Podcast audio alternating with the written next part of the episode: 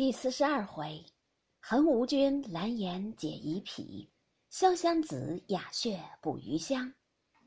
话说他姊妹附近园来吃过饭，大家散出，都无别话。且说刘姥姥带着板儿，先来见凤姐儿，说：“明日一早定要家去了。虽住了两三天，日子不多，却把古往今来没见过的、没吃过的、没听见过的都惊艳了。”难得老太太和姑奶奶，并那些小姐们，连各房里的姑娘们，都这样怜贫惜老照看我。我这一回去后，没别的报答，唯有请些高香，天天给你们念佛，保佑你们长命百岁的，就算我的心了。凤姐笑道：“你别喜欢，都是为你。老太太也被风吹病了，睡着说不好过。我们大姐儿也着了凉，在那里发热呢。”刘姥姥听了。忙叹道：“老太太有年纪的人，不惯十分劳乏的。”凤姐道：“从来没像昨儿高兴，往常也进园子逛去，不过到一二处坐坐就回来了。昨儿因为你在这里，要叫你逛逛，一个园子倒走了多半个。大姐因为找我去，太太递了一块糕给她，谁知放地儿里吃了，就发起热来。”刘姥姥道：“小姐儿只怕不大进园子。”生地方，小人家原不该去，比不得我们的孩子。会走了，哪个坟圈子里不跑去？一则风扑了也是有的，二则只怕他身上干净，眼睛又净，或是遇见什么神了。依我说，给他瞧瞧岁数本子，仔细撞刻着。一语提醒了凤姐，便叫平儿拿出《玉匣记》，着彩明来念。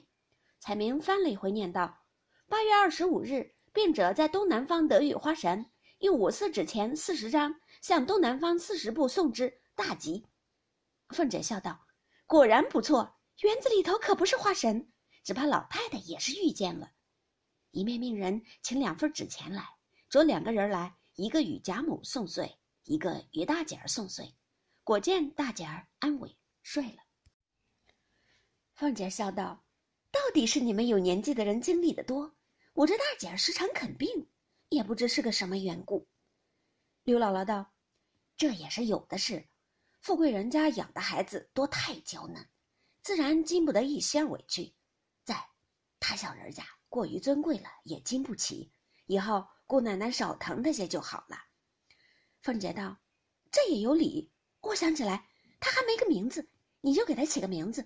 一则借借你的寿，二则你们是庄稼人。”不怕你恼，到底贫苦些。你贫苦人起个名字，只怕压得住的。刘姥姥听说，便想了一想，笑道：“不知他几时生的？”凤姐道：“正是生日的日子，不好呢。可巧是七月初七日。”刘姥姥忙笑道：“这个正好，就叫他是巧哥这叫做以毒攻毒，以火攻火的法子。”姑奶奶定要依我这名字，她必长命百岁。日后大了，个人成家立业，或一时有不遂心的事儿，必然是遇难成祥，逢凶化吉，却从这巧字上来。凤姐听了，自是欢喜，忙道谢，又笑道：“只保佑了他，应了你的话就好了。”说着，叫平儿来吩咐道：“明儿咱们有事，恐怕不得闲儿。你这空把宋姥姥的东西打点了。”他明儿一早就好走的便宜了。